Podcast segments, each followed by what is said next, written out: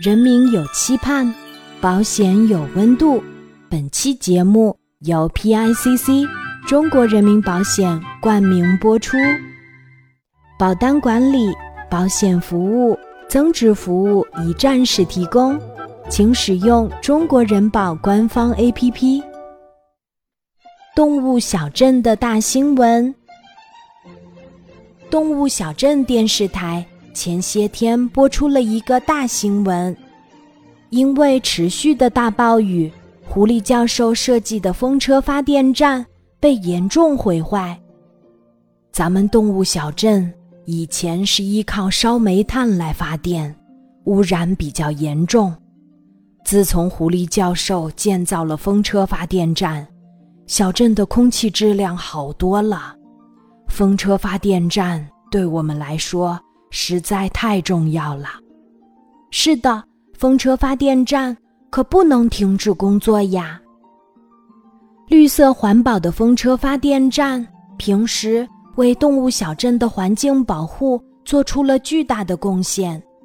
小动物们看到新闻报道后都非常担心，纷纷为风车发电站送去了自己最心爱的物品。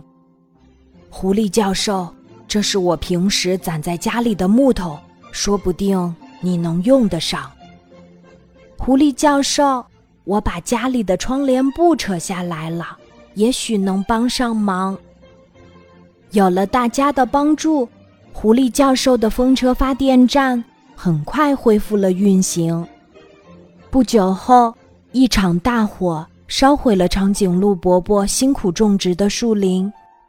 动物小镇电视台播出这个大新闻后，小动物们又送去很多工具和食物，帮助长颈鹿伯伯渡过难关。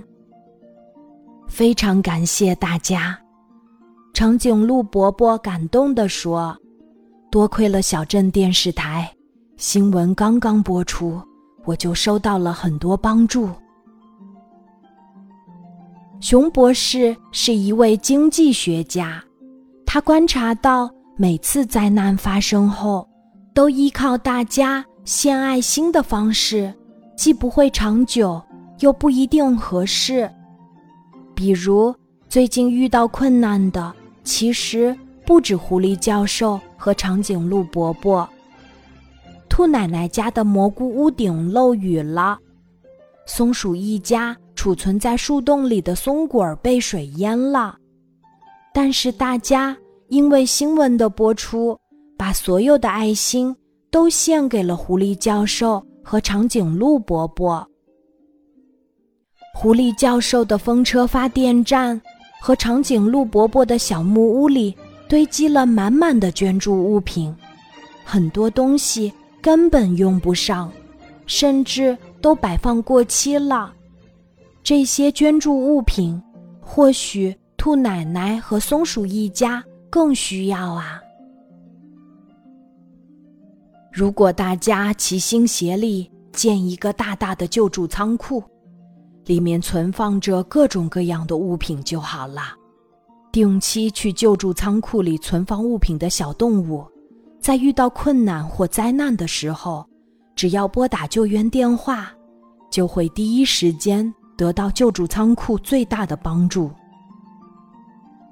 小动物们听到熊博士的建议后，都觉得很有道理。是啊，帮助别人其实就是在帮助自己嘛。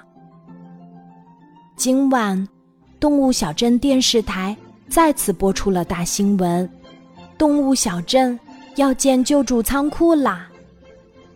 瞧。熊博士正在现场接受记者的访问呢。为了让大家更了解救助仓库的作用，熊博士对着镜头介绍说：“长颈鹿伯伯的工作是种植树林，他可以定期往救助仓库里存放一些小树苗或树上的果实。如果不幸遇到火灾，长颈鹿伯伯就可以通过救助仓库。”获得食物、植树工具和小树苗等东西，迅速渡过难关。听完了这个有趣的故事，小朋友们对故事中绿色环保的风车发电站是不是也充满了好奇？一直转动的漂亮风车竟然可以用来发电呀！真是了不起的发明创造。小朋友，你知道吗？风力发电在芬兰、丹麦等国家很流行。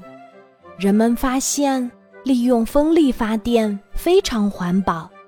而我们国家的风力资源也极为丰富，绝大多数地区的平均风速都在每秒三米以上，特别是东北、西北、西南高原和沿海岛屿，平均风速更大，有的地方一年三分之一以上的时间都是大风天。风力资源是取之不尽、用之不竭的。利用风力发电，可以减少环境污染，节省煤炭、石油等常规能源。这几年，碳排放已经成为全球热词，人们开始倡导低碳生活。低碳生活就是指生活中耗用的能量要尽力减少，降低二氧化碳的排放量，从而减少对大气的污染。减缓生态恶化。碳排放也叫做温室气体排放。温室气体一旦超出大气标准，就会造成温室效应，使全球气温上升。全球变暖会使冰川和冻土消融，海平面上升等，不仅危害自然生态系统的平衡。还影响人类健康，甚至威胁人类的生存。我国宣告碳排放力争二零三零年前达到峰值，力争二零六零年前实现碳中和，彰显了大国的责任与担当。随着我国二零三零年前实现碳达峰、二零六零年前实现碳中和目标的提出。中国人民保险秉承“人民有期盼，保险有温度”的理念，大力开展绿色环保服务，不断探索创新绿色环保产品，为生态环境保护和双碳目标达成贡献力量，同样也彰显出大企业的责任与担当。低碳生活是由一点一滴的生活习惯构成的。对于我们每一个普通人来说，选择使用太阳能设备，出门前随手关灯，乘坐公共汽车或步行，去超市自己带购物袋儿，不使用一次性餐具，这些点滴小事儿，也能够体现出我们对环境保护的责任与担当。好啦，今天的节目就到这里，我是晚安妈妈。小宝贝，睡吧，晚安。